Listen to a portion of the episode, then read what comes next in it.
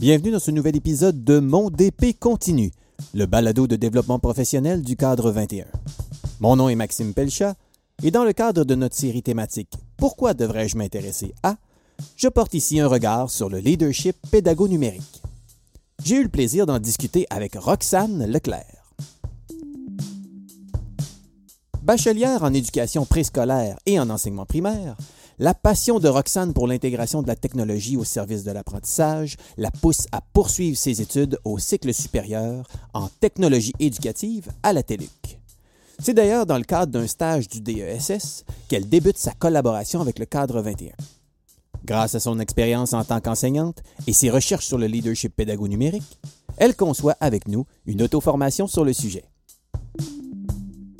Depuis, nous avons eu la chance de continuer à travailler avec Roxane, puisque nous comptons sur elle afin d'assurer la rétroaction aux demandes de badge numérique pour cette auto-formation.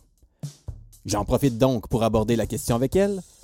Pourquoi devrais-je m'intéresser au leadership pédago-numérique? C'est un grand plaisir de m'entretenir avec Roxane de ce sujet qui est très chaud, très chaud depuis les derniers mois, on pourrait dire même depuis les deux euh, dernières années, 2020, 2021, puis aujourd'hui 2022, le leadership pédago numérique. Roxane, merci d'avoir accepté mon invitation. Ça me fait plaisir d'être là. Fait qu'on on peut rentrer directement dans le vif du sujet, leadership Ouais, leadership pédago numérique, c'est un, un, un, un, gros concept. Là. C'est hein, il, me semble qu'il est, chargé de, chargé. De, chargé de plein de sens, exact. fait que, si, on, si on distinguait de tout d'abord, il, y a, il y a celui de leadership, il y a celui de pédago numérique. Fait que tout d'abord, toi, tu as, eu as eu la chance de, de, te creuser un peu la question dans le cadre de ton DSS. Euh, quand on parle de leadership, qui incarne ça dans le milieu scolaire? Très bonne question. Ben, D'abord, je pense qu'il faut distinguer là, les termes autorité, pouvoir, leadership, parce que c'est pas des synonymes. Il existe parfois des nuances euh, subtiles entre les trois termes. Puis c'est pas parce qu'on est en position d'autorité ou qu'on a un pouvoir sur des gens qu'on est nécessairement un leader. Puis c'est pas nécessairement aussi parce qu'on est un leader euh, officiel, formel, qu'on a une position d'autorité. Fait que pour moi, il y a comme deux types de leadership finalement en milieu scolaire, qui est un leadership qui est un peu plus formel, fait que là ça c'est les gens qui sont, c'est le leadership qui est exercé par la direction d'établissement, par les cadres des centres de services scolaires, euh, bref par tous ceux qui occupent une position hiérarchique plus formelle, qui leur permet de prendre des décisions plus officielles, mais surtout qui leur donne le pouvoir puis l'autorité de les faire appliquer. Donc euh, relativement au poste. Oui, exactement au poste, à la position hiérarchique, finalement. Mm-hmm. De l'autre côté, on a les leaders qui sont euh, non formels, donc qui utilisent pas, qui ont, pas, euh, qui pas euh, exercé par une direction d'établissement, qui n'ont pas de rôle de gestionnaire non plus. Bref, c'est tous ceux qui qui qui ont pas de, qui ont pas de poste de position hiérarchique formelle, mais qui influencent quand même leur milieu, qui ont une influence positive, qui sont capables d'inspirer d'autres acteurs à suivre leurs idées, à avancer dans la même direction, à faire des choix similaires qui, euh, puis dans le fond, qui ont, qui ont quand même un impact sur leurs élèves, sur leur milieu, sur les différents acteurs. Au fond, la caractéristique la plus distinctive du leadership, ben, c'est l'adhésion volontaire aux idées. Fait que quand quelqu'un choisit de, de, prendre quelqu'un pour leader, ben il choisit parce que c'est une personne qui va l'inspirer puis qui va pour qui elle va avoir un grand respect. Évidemment, un gestionnaire peut aussi être un leader qui inspire, mais parfois, il va avoir aussi à faire, à exercer un certain leadership un peu plus directif, c'est sûr, parce que compte tenu de ses responsabilités qui sont reliées à son poste, ben, euh, il, il, doit parfois prendre des décisions qui vont amener l'équipe dans une direction. Mais euh, il faut comprendre qu'il y a toute une culture qui, qui doit ou qui peut s'instaurer autour de ce leadership-là. Donc, la personne, elle prend vraiment elle fait vraiment le choix. Donc, c'est pour ça que dans la formation, on parle d'intention euh, de, se positionner comme leader. Ben, l'intention du, du, leader, elle est, elle est englobée par une culture de respect, par une culture de cohésion sociale, par une cohérence aussi entre les différents, les différents acteurs, par une constance aussi dans ses actions. Donc, euh, le leader plus formel, finalement, va avoir un rôle à jouer à ce niveau-là aussi. Donc, il y a une question d'orientation, d'adhésion, puis que tout ça peut se justement matérialiser dans un leadership qui est très formel, relié euh, au poste et aux responsabilités, comme tu le soulignais, ou encore justement d'être un peu comme un, modèle inspirant à suivre dans son milieu, qu'on se dit comme oh, oh mon Dieu, ces, pratiques-là, je trouve ça, je trouve ça intéressant. J'ai le goût d'y adhérer, puis de les essayer, puis de les intégrer moi-même dans, dans, ma pratique. Exactement. les, les, enseignants, ils ont aussi un leadership envers leurs élèves dans leur classe. Bien sûr. Puis, puis ils ont aussi une, une possibilité, si on veut, d'influencer leur milieu en dehors de la classe, finalement, à, l'aide des projets qu'ils vont réaliser dans leur classe. Fait que c'est pas vrai de dire que c'est juste les gestionnaires ou les conseillers pédagogiques qui vont euh, pouvoir influencer leur milieu, mais les enseignants qui sont là dans, leur milieu puis qui, qui proposent des projets, qui proposent des idées, euh, peuvent aussi avoir une grande influence. Puis je pense que c'est là-dessus qu'on voulait miser avec la formation sur le leadership pédago-numérique. Elle s'adresse vraiment à un public plus large pour que les gens prennent conscience de l'impact qu'ils peuvent avoir, euh, puis qu'ils aient la, chance de se questionner puis de réfléchir là, sur cette possibilité-là, finalement, pour faire améliorer finalement la société puis le, le, où on veut amener nos élèves. Oui, puis ça nous amène dans la deuxième comme dans la deuxième portion, dans le fond, du concept, c'est là, on parle du pédago numérique. Puis, tu sais, c'est un, c'est un néologisme, hein, c'est, assez, euh, c'est, assez récent là, que, que ça apparaît là, dans, dans, un peu partout, là, dans, la, dans la littérature, dans notre vocabulaire aussi. Puis, on, on a vu que, euh, un peu avant, il y avait le le, concept de technopédagogie hein, qui, qui, circulait aussi beaucoup. Puis là, on voit pédago numérique qui prend un petit peu plus de, place. Euh, qu'est-ce que tu as vu comme différence entre les, entre les deux concepts? Là, puis, euh, puis pourquoi qu'on semble mettre de plus en plus de l'avant le pédago numérique au profit du technopédagogie? C'est une bonne question parce qu'effectivement, c'est pendant un certain moment, ça a comme été un débat, puis maintenant le débat, il, on, comme si on était passé à un, autre niveau. Mmh au premier, au premier abord, les deux termes, finalement, ils, ils, sont, ils signifient pas mal la même chose, c'est-à-dire qu'on parle de l'interrelation qui existe entre l'utilisation des technologies numériques avec l'apprentissage. Par contre, mm-hmm. si on prend le temps d'analyser le choix des mots, ben, au départ, on parlait de technopédagogie. C'était dans une époque où on vivait une intégration massive de la technologie en milieu scolaire. Toutes les classes étaient dotées d'un TNI rapidement. On a, là, on, a la robotique qui est entrée là-dedans, les, flottes d'ordinateurs, de portables, de tablettes, etc. C'était une une intégration massive de la technologie. Et euh, il y a même certaines personnes du milieu qui, au départ, pensaient que le simple fait d'intégrer la technologie en classe pouvait avoir un effet bénéfique sur l'apprentissage des élèves. Mais finalement, avec le temps, on s'est rendu compte que c'est totalement faux. Les études ont, ont démenti cet argument-là. Il faut comprendre que la technologie est un outil qui doit être utilisé de manière à bonifier l'apprentissage, mais ça nécessite d'abord et avant tout une intention pédagogique derrière ça. Mhm. bref, le mot techno-pédagogique, le terme techno venait avant parce que on parlait beaucoup de l'intégration de la technologie pour l'apprentissage. Puis, à un moment donné, euh, le terme pédago-numérique commençait à, apparaître un peu. On commençait, ben, au début, c'était euh, pédago-technologie euh, mhm. qui commençait à, à se populariser. Puis il y a une, une chercheure, une professeure de l'UCAM qui s'appelle Madame Carole Rabi qui a fait une présentation à un moment donné qui se questionnait sur l'utilisation du terme finalement. Est-ce qu'on devrait pas plutôt dire pédago-technologie étant donné qu'on veut mettre de l'avant le fait que ça prend absolument une pédagogie, euh, une base pédagogique euh, prioritaire avant de pouvoir intégrer notre technologie parce que ça sert à rien de l'intégrer euh, sans, sans s'être questionné à ce niveau-là. Et euh, suite à ça, ben, finalement, les gens commencé à utiliser davantage pédago-technologie.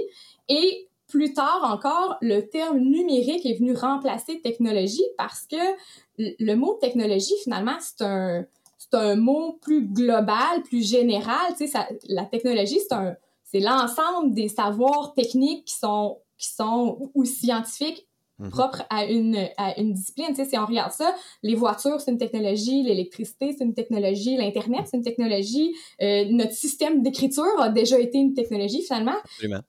Puis, euh, ben, on s'est rendu compte que finalement, ce qu'on veut, ce qu'on, ce qu'on veut pour l'éducation, puis ce qui est bénéfique en l'éducation, c'est l'intégration des technologies numériques, donc qui fonctionnent à partir des normes, comme l'ordinateur, ceux qui ont un processeur. Fait ceux que, par exemple, les, les, les, tablettes, les téléphones intelligents, ça rentre tout dans le numérique. Et maintenant, le numérique bonifie nos technologies déjà existantes. Si on pense à la voiture, ben notre technologie numérique, ben, les voitures sont maintenant euh, fonctionnelles grâce à un ordinateur.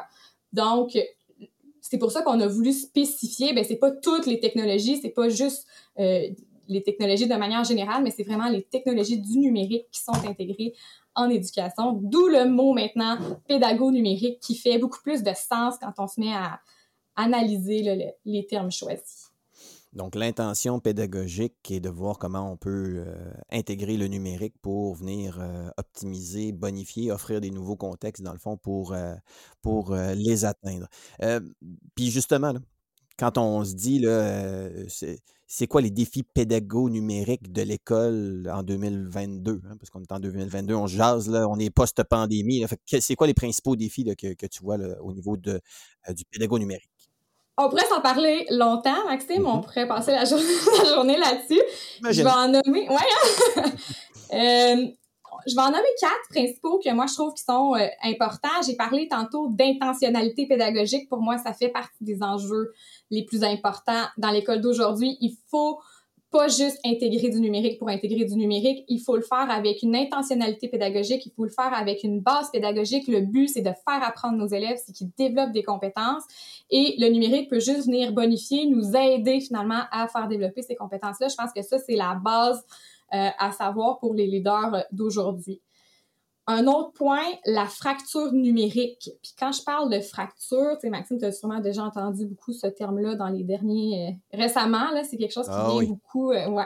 Euh, souvent, on parle de fracture pour parler du matériel informatique, mm-hmm. fait que les, les, les ressources matérielles, mais il y a aussi une fracture numérique qui peut se créer au niveau des compétences des professionnels, mais aussi de nos élèves. Fait que la fracture numérique est importante. Il faut savoir qu'elle existe. D'abord, pour euh, ceux qui ne savent pas, je vais le préciser, c'est vraiment la différence, la distinction qui existe entre euh, les, en fait, l'inégalité qui peut se creuser en fonction de l'accès aux ressources matérielles ou du développement des compétences euh, numériques chez les acteurs du monde de l'éducation. Il euh, ne faut pas oublier que nos enseignants, ils partent pas tous de la même place, autant que nos élèves partent pas tous de la même place. Donc, c'est important de réaliser ça puis euh, de, le, de, le, compenser finalement, donc euh, peut-être en offrant des formations ou euh, en, en, leur permettant finalement le développement professionnel, mais il faut le, le considérer là, nécessairement. Sinon, je dirais le besoin de formation est un enjeu important. Puis là, on prêche pour le cadre 21 parce que clairement, ça, ce genre d'organisme-là contribue à diminuer l'écart puis euh, à offrir finalement des formations euh, pertinentes pour le, le, développement professionnel. Et je terminerai avec toutes les questions qui sont reliées à la citoyenneté numérique, euh, incluant la sécurité, l'identité, la littératie numérique, l'éthique, la santé numérique aussi. Nos jeunes, c'est important qu'ils prennent conscience de ça et euh, les droits et responsabilités qui sont reliés euh, au numérique. Fait que je pense qu'on on a un beau topo, on pourrait en parler longtemps de tous ces enjeux-là, mais ça reste que c'est un, c'est des gros défis dans le monde de l'éducation actuellement, selon moi.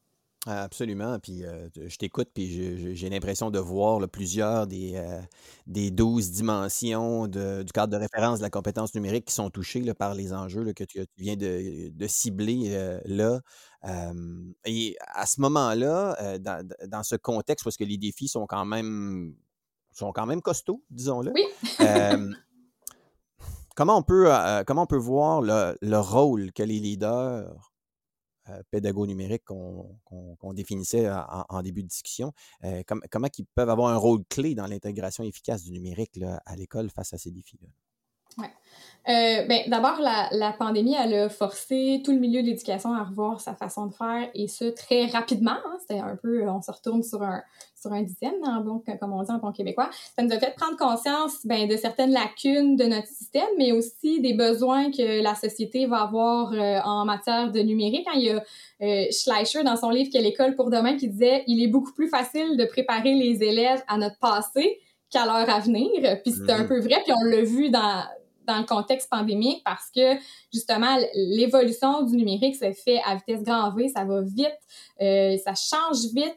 Fait qu'il faut savoir euh, s'adapter. Ça nous a fait prendre conscience, la pandémie, des possibilités. Ça nous a fait, pour certains, découvrir des nouveaux outils aussi, des nouveaux potentiels du numérique.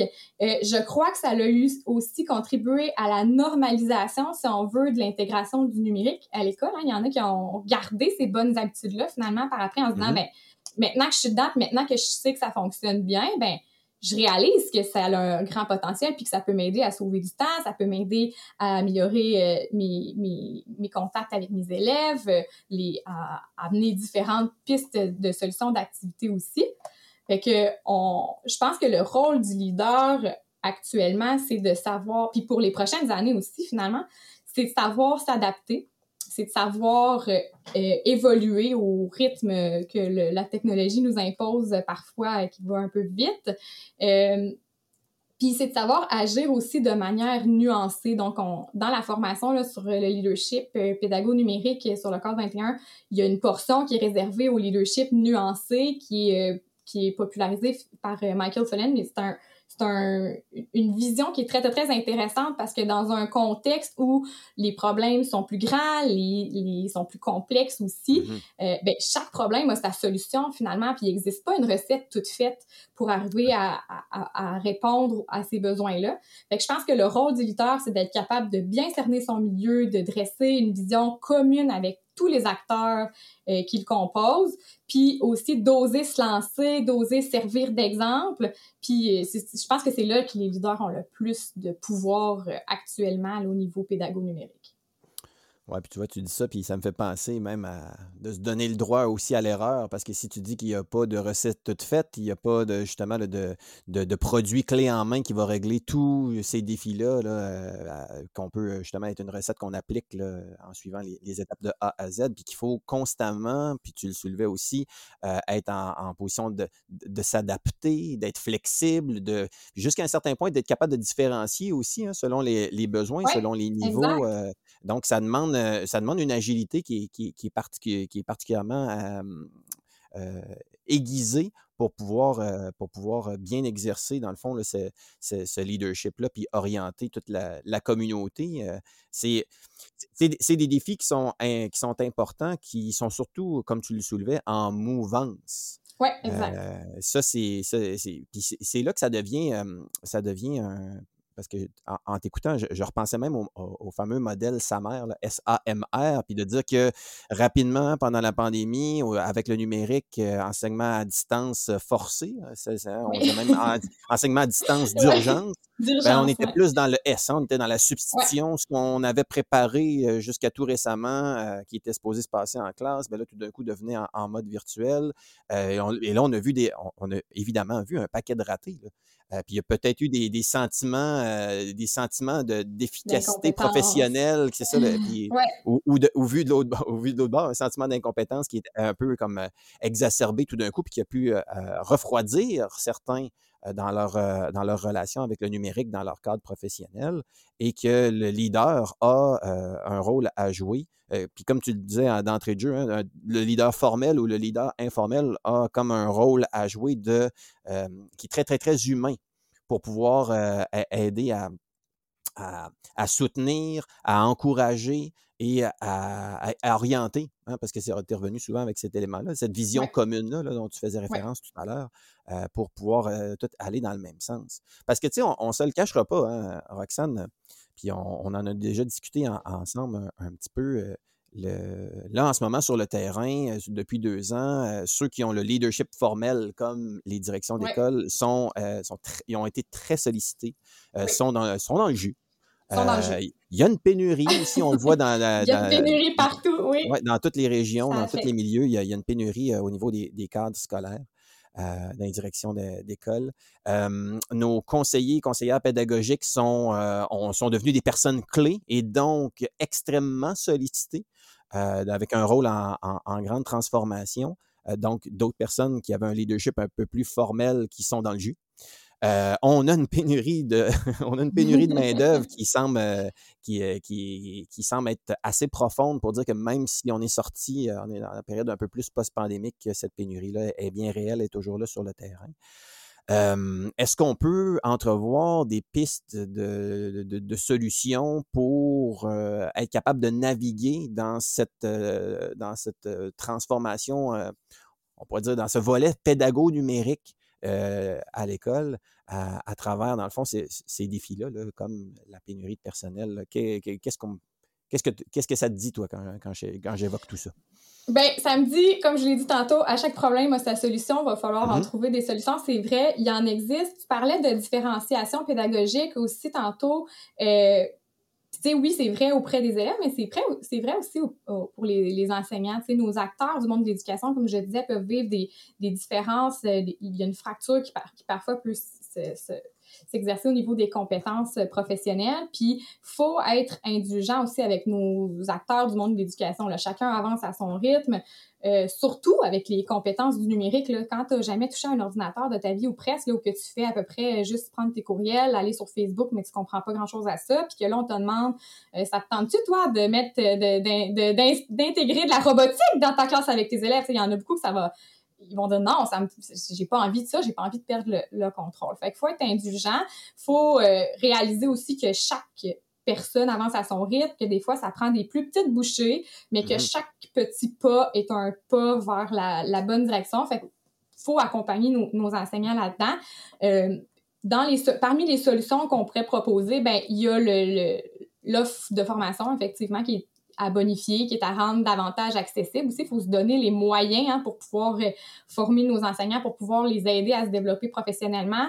Tu disais, les conseillers pédagogiques sont rendus, ont un rôle clé à jouer là-dedans, c'est définitif. Ces gens-là sont là sur le terrain pour accompagner les enseignants. Donc, euh, oui, ça peut être une très belle solution.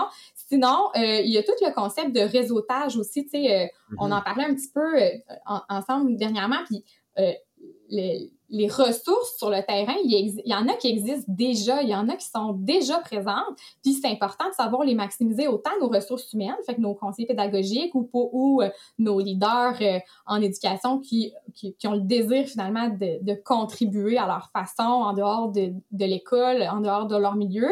Et il y en a, il y en a justement pour qui le réseautage devient une, clé, un, moyen finalement de transmettre ses, ses connaissances, ses compétences, puis d'aller accompagner, puis de donner une vision aussi finalement pour notre, notre monde d'éducation. Fait que le réseautage, je pense que c'est une bonne façon de maximiser euh, nos ressources humaines. Euh, au niveau du, de l'optimisation de, nos ressources matérielles aussi, il existe différents... Euh, différents euh, documents, différentes ressources qui sont déjà existantes, des organismes aussi, comme euh, justement le Code 21, il y en a plein d'autres qu'on pourrait nommer, euh, le récit, le code branché, qui offrent finalement un, service pour accompagner, pour dire, ben nous, on est là pour vous, on est capable d'être là en, soutien, fait dites-nous ce que vous avez besoin, puis on va vous accompagner. Fait que ça, c'est c'est une belle piste de solution aussi, je pense, de, de se laisser le droit d'aller chercher de l'aide, puis d'aller chercher toute l'aide dont on a besoin. Puis je finirai en disant, ben, notre objectif commun, c'est pas de viser la perfection, mais plus de viser la pertinence. Soyons pertinents dans ce qu'on veut, euh, dans ce qu'on veut pour notre, notre monde de l'éducation. Essayons pas de tout faire en même temps, parce que souvent, comme leader, on a ce, ce besoin-là, finalement, que les choses bougent vite, que ça avance rapidement. Mais, tu sais, il faut se donner le temps de faire les choses correctement. Il faut se donner le temps de, de que, pour que tous les, acteurs finalement puissent embarquer, mais à leur rythme. Oui, puis euh, tu, tu, évoques justement de cette notion de temps-là, puis on sait que quand, euh, ben, puis tu as parlé de, notamment des besoins de formation qui sont, qui sont grands, qui sont, euh, qui sont diversifiés aussi, hein, d'une personne, d'une personne à l'autre sur le terrain on sait à quel point tu as créé du matériel de formation, à quel point, à quel point c'est, euh, long. Puis tu as, évoqué justement des, euh, des, organismes dans l'écosystème. On pense justement à tout le, vaste réseau du, du récit qui, euh, qui, a été bonifié en ressources humaines dans les, dans les deux, trois dernières années, qui, qui produit des affaires extraordinaires dans à peu près toutes, toutes les dimensions, dans le fond, du programme de, l'école québécoise qui, mmh sont à fouiller avec des possibilités d'accompagnement des, éléments autoportants sur Campus Récit, euh, tout comme évidemment les auto-formations sur Cadre 21 aussi, qui sont du contenu autoportant, où est-ce qu'on peut avoir de, la rétroaction si on n'a pas été accompagné, au moins on a un feedback justement sur ce qu'on a à euh, des offres qui, qui qui se renouvellent un petit peu tout le temps, comme avec des organismes comme l'école branchée qui propose notamment toute la série des, des Créacamp dans, dans toutes ses versions. Je pense à, nos partenaires d'école en réseau qui, qui organisent des communautés d'apprentissage à, à, interclasse. entre des profs qui sont de, différentes régions au Québec. Fait il y a, il faut, je pense, en tout cas, si moi j'avais un, un, un, un conseil à, donner à tous nos leaders pédagogues numériques, c'est euh, de, de, d'au moins dans ce contexte un peu où est-ce qu'on veut, comme tu dis, maximiser un peu euh, notre temps, nos ressources, euh, tout d'abord avoir une développer une stratégie pour monitorer ce qui existe déjà, pour ne pas tomber dans le on a un besoin qui vient d'émerger, vite, il faut le il faut créer quelque chose de toute pièce, qu'on parle de la page blanche, alors qu'au contraire, depuis, et surtout depuis la pandémie, il y a tellement de choses qui ont été partagées, tellement de choses qui ont été créées et qui peuvent être réutilisées, recontextualisées dans son milieu et qu'il faut en, bénéficier euh, euh, le plus possible pour, euh, pour pouvoir justement pallier à ce, à cette réalité qui va extrêmement vite sur le terrain et qui ah, euh, est-ce que tout le monde court puis on, veut avoir du monde qui sont euh, qui sont bien qui sont en puis tu parlais de même de bien-être euh, d'équilibre de, santé tantôt c'est important par rapport à, tout, à tout ça. Euh, regarde puis tu as raison Roxane on pourrait en parler pendant on aurait pu faire une série une série balado au complet juste je pense sur ce volet là puis cela dit c'est une idée à garder en tête parce que je pense qu'il y, a vraiment quelque chose de, riche de ce côté-là. Puis on voit bien, euh, comme tu l'as dit tantôt, à quel point que quand on parle avec euh, la posture pédago-numérique, comment vraiment on peut aller toucher toutes les sphères de l'école, où est-ce que le numérique est là en filigrane et pas nécessairement une fin en soi ça, je pense que c'est toujours à garder en tête. Fait que là, si on veut aller plus loin, si, euh, tu sais, oui, tu as fait référence à plusieurs reprises à, l'auto-formation euh, leadership pédago numérique qu'on a à CAD 21. Euh, je pense, on parlait du récit aussi tantôt, je pense à toutes les ressources qui ont été développées par le récit. Allez voir sur Campus Récit. Allez voir aussi ceux qui ont le, leadership formel d'être un gestionnaire scolaire. Il y a, le, il y a, un, il y a un récit euh, des gestionnaires scolaires aussi avec, euh, avec des ressources vraiment spécialisées pour les gens qui ont, qui ont euh, ce rôle-là dans, dans, notre système. Et toi, là, quand, tu, quand tu penses à aller plus loin, à d'autres ressources, qu'est-ce que tu as, que as en tête? Ben, moi, je recommande vraiment le livre École pour demain. J'ai cité tantôt Andreas mm-hmm. Schleicher. C'est un, un livre que moi, j'ai vraiment dévoré. C'est vraiment, vraiment intéressant. C'est basé aussi sur toutes les euh, le mot m'échappe, mais euh, les. Euh, voyons. En tout cas, c'est basé sur les études, c'est basé sur les résultats de la PISA, entre autres, puis de comment les, les, les, ben, les leaders, de manière générale, du monde de l'éducation peuvent faire une différence. Fait que mm-hmm. c'est vraiment, c'est vraiment un livre très, très, très, très, très intéressant. Sinon, j'avais aussi, ben, aller faire les, les auto-formations sur le leadership, les, les, différents niveaux. Il y a quatre niveaux. Puis là, je suis responsable de la rétroaction. Fait que je le sais qu'il y a personne encore qui s'est rendu jusqu'à la fin. Fait que allez-y, faites-le. C'est pertinent. Ça vous permet de, de, de réfléchir sur votre pratique, d'amener votre pratique encore plus loin, de savoir comment on peut accompagner aussi les différents acteurs en tant que leader. Euh, tu parlais de sa mère tout à l'heure. Il y en a d'autres. Il en existe d'autres, des modèles d'intégration euh, du numérique pour les enseignants. Donc, allez les découvrir dans le niveau 2. Et euh, voilà, les, il y aura d'autres axes à venir aussi, j'imagine, Maxime, à ce, sujet-là. Puis sinon, je vous invite aussi à revoir, euh, pour ceux qui l'ont pas vu, le webinaire sur le leadership pédago numérique qui a été fait par euh, ben, Sébastien Stas, entre autres, Jacques Cool, Benoît Petit, Marius Bourgeois, Daniel Boucher, qui est mm-hmm. disponible sur YouTube, qui s'appelle vraiment Leadership pédago numérique et qui, euh, qui, dans le fond, présente un peu comment on peut intégrer le leadership pédago numérique en milieu scolaire. Fait que un webinaire très, très, très intéressant à aller explorer. Oui, il y avait des partages d'outils intéressants des fois pour se dresser un plan de match là, quand on est en, justement en, position de leadership euh, pour avoir une orientation commune, hein, comme tu disais au début. effectivement, ça avait été tourné à pré-pandémie, mais je pense qu'il y a énormément d'éléments qui sont encore euh, d'actualité. Eh, ah effectivement, on, on mettra le lien dans le billet de blog qui sera attaché à cet épisode-là vers, euh, vers ces ressources-là pour, euh, pour euh, nous inspirer, nous diriger toujours dans cette, optique de pouvoir profiter de ce que la communauté a déjà développé et, partagé euh, dans ce grand, euh, dans ce grand volet-là de notre réalité scolaire. Euh, c'est un grand plaisir de discuter de, de ce sujet-là avec toi, Roxane. Je vois que ça t'anime beaucoup. Ça m'anime aussi. Oui. on, garde en tête peut-être l'idée d'une série prochaine. On peut faire un... va creuser volet, volet B, volet C. Absolument. Euh, merci beaucoup, Roxane. Merci à toi. Pourquoi devrais-je m'intéresser au leadership pédago-numérique? Tout d'abord parce que ce leadership peut être incarné par plusieurs personnes au cœur du réseau scolaire. Comme le soulignait Roxane avec justesse, c'est avant tout une question de posture face aux défis que pose l'intégration judicieuse du numérique dans nos stratégies d'apprentissage.